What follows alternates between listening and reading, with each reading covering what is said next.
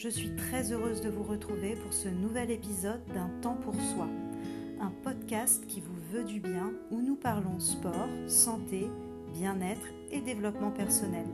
Aujourd'hui, première discussion avec une personne très chère à mon cœur qui m'a permis de faire évoluer ma pratique personnelle mais aussi ma pédagogie. J'ai posé mon micro aujourd'hui au studio de yoga Peacock à Toulouse et j'ai laissé nos mots couler naturellement sans faux semblant. Avec Armel Bontemps, professeur de yoga et journaliste, nous avons parlé de son approche du yoga, du mouvement, de son lien au corps, du rapport à la performance et à la comparaison et des réseaux sociaux. Merci à elle pour cette générosité et bonne écoute à vous.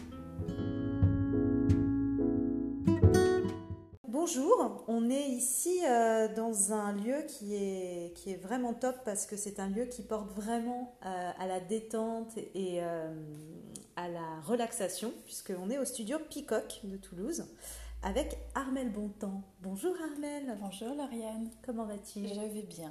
On vient, on, on vient de sortir, je tiens à le préciser parce que c'est la première discussion qu'on fait sur ce podcast je parle vraiment de discussion et pas d'entretien ou d'interview parce que je veux vraiment que ça, euh, ça aussi autour d'une discussion assez, euh, assez simple comme on a l'habitude de faire Armel et moi.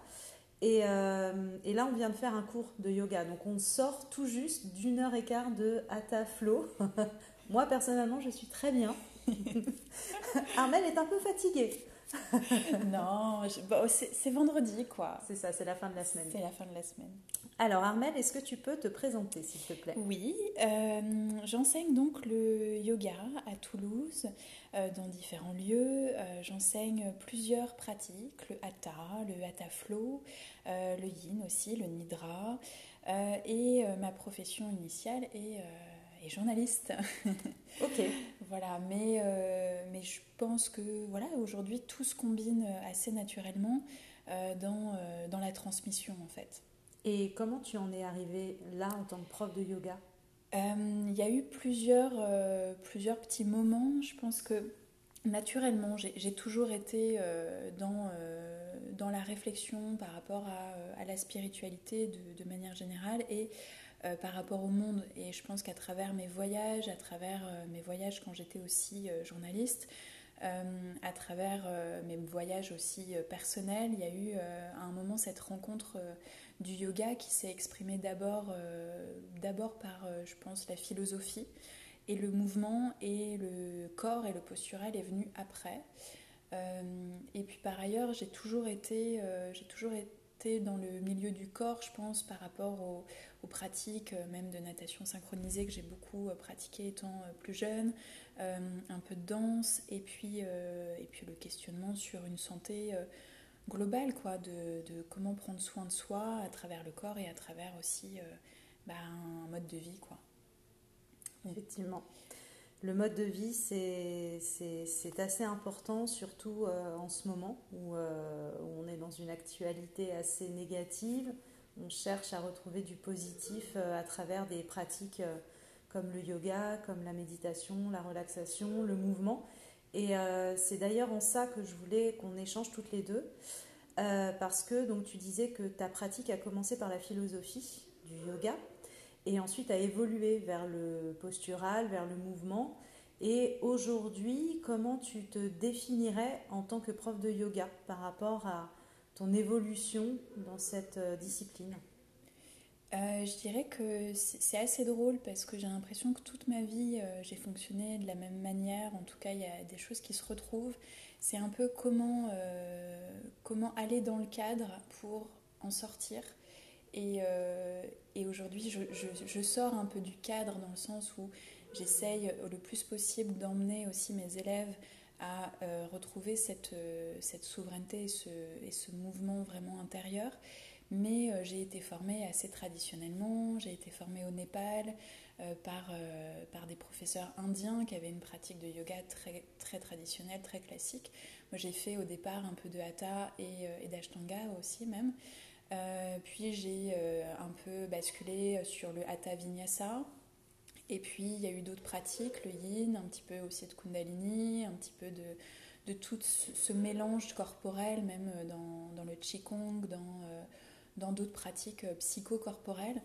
Et, et c'est vrai qu'aujourd'hui, j'ai l'impression que je me suis attachée à, cette tradition pour essayer bah, de, la réadapter déjà à moi, parce que je pense qu'on ne peut enseigner que ce qu'on expérimente. Donc j'ai euh, remodelé tout ça en moi pour essayer de ensuite le, transmettre euh, de la manière la plus, la plus actuelle possible. quoi. D'accord. Et de façon plus générale, j'ai envie de dire, comment est-ce que toi, tu vois le yoga de façon générale? C'est-à-dire, comment est-ce que tu le... Comment est-ce que tu le vois aujourd'hui avec du recul, à la fois en tant qu'enseignante et à la fois en tant qu'élève, en tant que pratiquante euh, Que tu trouves qu'il a. plutôt, est-ce que tu trouves qu'il a évolué dans le bon sens ou pas ou euh, Je pense que c'est un peu comme tout. Il y a eu. Euh, en fait, ça dépend, je pense, de, du prisme dans lequel tu, tu regardes le, le yoga. Il y a des gens qui peuvent pratiquer le yoga, je pense, toute leur vie. Euh, et, juste s'en servir comme un moyen de bouger euh, et, jamais trop approfondir le sujet. Et ça peut être aussi très bien. Euh, je pense que si on prend le yoga de manière, de manière fluide, ce qui à mon sens devrait être le cas quand on fait du yoga, on peut s'en servir à n'importe quel niveau, dans n'importe quel milieu, dans n'importe quelle profession, à n'importe quel âge. Et, et, on peut décider ou non de s'investir pleinement et toute sa vie dans le yoga, ou euh, même en tant qu'élève d'ailleurs, parce qu'il y a des élèves qui sont aussi euh, souvent devenus profs, c'est d'ailleurs comme ça que tu deviens prof, hein, en étant un élève assidu au départ, euh, et qui se sont dit, voilà, j'ai envie de tourner ma vie autour du yoga. Après, je pense que foncièrement, le yoga peut être juste la vie, et que, en fait, tu peux faire du yoga à n'importe quel moment, et tu peux être juriste, avocat, médecin, euh, restaurateur euh, et, faire du yoga, quoi. Et, euh, et, sans dédier forcément toute ta vie à ça, juste être dans cette conscience de toi-même au quotidien, parce que finalement, le yoga, c'est quoi? C'est l'union, c'est c'est juste notre conscience d'être humain, quoi. D'être là. D'être présent. D'être présent. C'est pour ça que c'est une philosophie à la base. C'est ça. Il y en a peut-être beaucoup qui l'oublient, non peut-être et qui vont sur ce côté euh, parfois un peu trop physique ou, ou euh, peut-être un peu dans la performance ou on voit beaucoup, euh, c'est un sujet qui est quand même assez récurrent sur Instagram ou de plus en plus sur les réseaux sociaux, on voit des postures acrobatiques qui sont très jolies comme ça au premier abord, mais qui ne sont pas à la portée de tout le monde. On oublie souvent que ces personnes-là sont euh, des acrobates, ou sont des gymnastes, ou sont des danseurs. Et le problème, c'est qu'aujourd'hui, beaucoup de personnes se calent sur ces personnes-là, les prennent en exemple, au point où euh, ils arrivent parfois dans des cours de yoga avec cet objectif. Je ne sais pas ce que tu en penses, toi, en tant que... Je pense que c'est euh, c'est un danger, effectivement, c'est le danger. mon, mon, avis là-dessus, c'est que c'est plus facile d'aller dans le corps que d'aller que d'aller dans, dans, le mental. dans le mental ou dans, euh, en tout cas, euh, les pratiques, euh, je dirais, plus intérieures, quoi, dans, dans, la conscience. Il est évident que c'est plus facile d'aller dans notre corps que dans notre conscience. Et que peut-être qu'effectivement, il y a cette facilité de la pratique corporelle, la pratique physique. Je vais faire du yoga, donc je vais sur mon tapis, je vais faire des postures, et, et c'est facile finalement. et puis c'est facile aussi pour nos, je dirais, pour nos, esprits, euh, nos esprits humains, nos esprits un peu cartésiens, on a besoin de faire quelque chose. Alors que c'est vrai que le yoga, c'est beaucoup de moments de non-faire, en fait. C'est des moments où euh, tu n'as plus besoin de contrôler, c'est des moments où tu n'as plus besoin de, euh, de, créer ou de réaliser quelque chose, parce qu'au contraire, tu reviens à ce qui est naturel, et pour y revenir, il faut justement se, décharger de tout, euh, de tout ce côté euh, physique, de tout ce côté, euh, je dirais même sociétal. On n'est plus dans, dans l'ouverture extérieure, on est dans un retour à l'intérieur qui permet ensuite d'ailleurs d'être mieux à l'extérieur. Ça, c'est aussi le, le, process du yoga. Mais c'est vrai que c'est difficile, je pense, à intégrer de ne rien faire et de revenir en soi. La pratique du yoga nidra, par exemple. Par exemple. en fait partie. Qui, on, en parlait, on en parlait juste après le cours. Euh, on aura peut-être l'occasion de faire un, autre podcast juste sur euh, la découverte du yoga nidra parce que ça me paraît un sujet très intéressant. Euh, c'est une, tu pourrais peut-être en parler juste deux secondes pour le présenter. le yoga nidra, c'est effectivement une technique de yoga qui est tirée de ce qu'on appelle le raja yoga. Le raja yoga étant en fait le, le démarrage de de pratiquement toutes les formes de yoga euh, dans sa forme posturale. Et c'est euh, en fait le, démarrage du Hatha Yoga. Et, euh, et, le Nidra fait partie du Raja Yoga, donc des formes assez initiales du yoga. Et en fait, c'est assez paradoxal justement dans nos sociétés où on a besoin de faire et on a besoin de faire de la posture, de manger de la posture. Parce que le yoga nidra, c'est justement ce retour au non-faire et au senti qui vient travailler sur tout un système assez, euh, assez euh, je dirais, euh, c'est très organisé. Le yoga nidra, c'est une rotation de la conscience qui se fait en prenant justement conscience de certaines parties du corps dans un certain ordre pour revenir à, à l'essence, quoi, à l'essence de notre propre conscience, de nous-mêmes. Donc oui, c'est un yoga qui est un peu à part parce qu'il nous demande surtout de, ne rien faire. quoi. Et d'ailleurs, je rebondis petite transition puisque le yoga nidra, c'est une euh, pratique que l'on aura l'occasion de faire découvrir lors de la formation corporalité et santé. Alors, je ne vais pas en parler moi parce que euh, je ne serai pas très objective, euh, c'est euh, donc la formation corporalité et santé, une formation que nous avons créée Armel et moi. Euh, et je vais, laisser, je vais te laisser la faire découvrir aux auditeurs, aux nombreux auditeurs de ce podcast. Et parce que la, la, discipline du yoga nidra fera partie des nombreuses méthodes dont on va parler, puisque ce n'est pas une formation qui va chercher à développer une méthode en particulier, mais au contraire plein de méthodes et de euh, choses différentes. Je te laisse la parole. Euh, c'est vrai qu'en fait, avec cette formation, on, a pris, euh, on a pris les choses un petit peu peut-être à rebrousse-poil, justement, en se disant qu'on n'allait pas apporter une méthode, on n'allait pas apporter des solutions, on n'allait pas apporter la solution miracle, parce que je suis intimement persuadée qu'il n'y en a pas. Euh, par contre, l'idée était euh, de, proposer des outils et des outils variés pour accompagner justement les professeurs de yoga, les professeurs de pilates, les euh, praticiens du bien-être, les thérapeutes ou n'importe quelle personne qui voudrait en fait juste comprendre un peu mieux son, corps, sa, corporalité, son enveloppe intérieure, extérieure, mais juste pour prendre soin de soi au quotidien dans sa santé euh, et, en fait, cette formation, elle n'est pas figée parce que euh, tout évolue et on évolue euh, avec elle.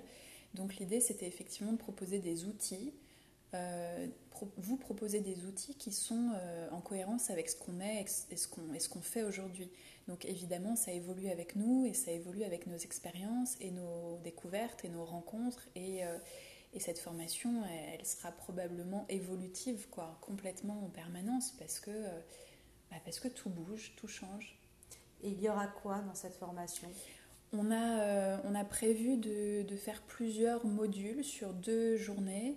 Euh, on aura euh, de l'anatomie fonctionnelle, on aura du, du pilate, du yoga, du eldoa, on aura également de la pédagogie, on aura une grosse partie qui nous tient à cœur sur l'éthique, l'éthique de l'enseignement, on aura aussi une partie pratique où vous pourrez mettre en place justement ce que vous avez appris et, euh, on, pourra s'entraîner ensemble pour euh, justement guider et être guidé. Donc il y a vraiment tout ça qui sera euh, pris en compte. Et puis peut-être que pour les prochaines formations, il y aura de nouveaux modules parce que bah, ça aura évolué aussi avec nous. quoi. Exactement. Ça évolue comme nous, on continue d'apprendre. Bah, cette formation, elle va continuer d'évoluer. C'est ça mm. qui est cool. Et euh, donc cette formation, elle aura lieu le 21 et 22 mars à Toulouse, à la Maison de la Danse. Donc si vous voulez encore venir, il y a encore de la place. Je vous mettrai toutes les infos de toute façon dans, dans la barre d'infos de, ce podcast. Et, et, moi, je voulais terminer par une petite interview en mode Bernard Pivot. Je ne sais pas si tu connaissais l'émission. alors, Bernard Pivot, lui, il faisait euh, une émission qui s'appelait Apostrophe. Je ne sais pas si Bernard Pivot, ça vous parle, parce qu'on euh, est vraiment sur une autre époque, là, sur une autre décennie. Mais euh, moi, il y a une émission que j'aimais beaucoup quand j'étais petite, c'était l'Acteur Studio. L'émission de l'Acteur Studio sur Arte. Et c'était un type, un présentateur, je ne sais plus comment il s'appelait, James Lipton, voilà. Euh, et, en fait, il invitait des comédiens, des acteurs hyper connus en retraçant leur parcours. Et euh, ces comédiens étaient souvent face à des futurs eux-mêmes comédiens. Et il finissait toujours ses interviews par le questionnaire de Bernard Pivot. Et euh, je vais aujourd'hui Très bien. te faire ce questionnaire pour terminer cette petite échange parce que après nous allons nous sustenter. Voilà, nos estomacs réclament, réclament la fin. Donc, euh, le, but, c'est de ne pas trop réfléchir et de répondre assez spontanément. Ok? Ça marche. Ton mot préféré? Euh, Flou. Le mot que tu détestes? Figé. Ta drogue favorite? Les livres. Le son ou le bruit que tu aimes? La pluie. On est en plein dedans, ça tombe bien. Ton, juron, ton juron pardon, ou gros mot favori Fuck. L'homme ou la femme pour illustrer un billet de banque La femme. Alors, quelle femme?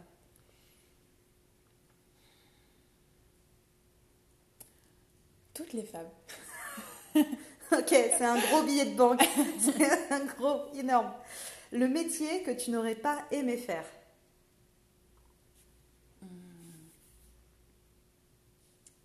Ah, c'est difficile. Euh,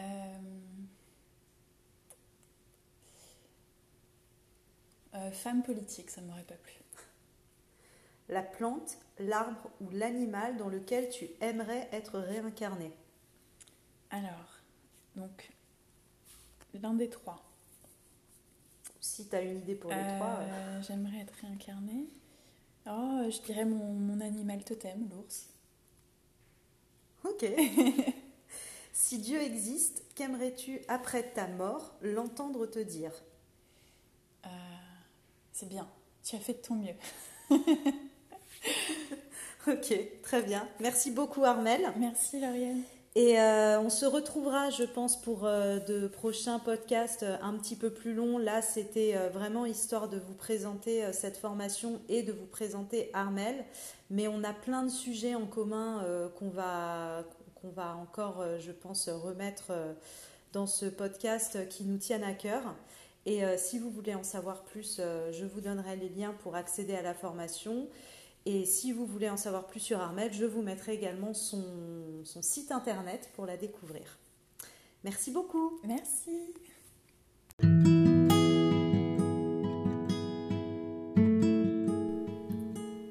Ce podcast est à présent terminé. Merci beaucoup de m'avoir écouté, de nous avoir écoutés. Merci d'avoir suivi cette première discussion qui, je l'espère, est la première d'une grande série de discussions comme celle-ci avec Armel et avec d'autres intervenants. Si vous avez aimé ce podcast, n'hésitez pas à le partager sur Instagram, à laisser des petits commentaires, ça me fera toujours très plaisir et je vous retrouve très prochainement pour une prochaine émission dans ce podcast Un temps pour soi. Merci à vous.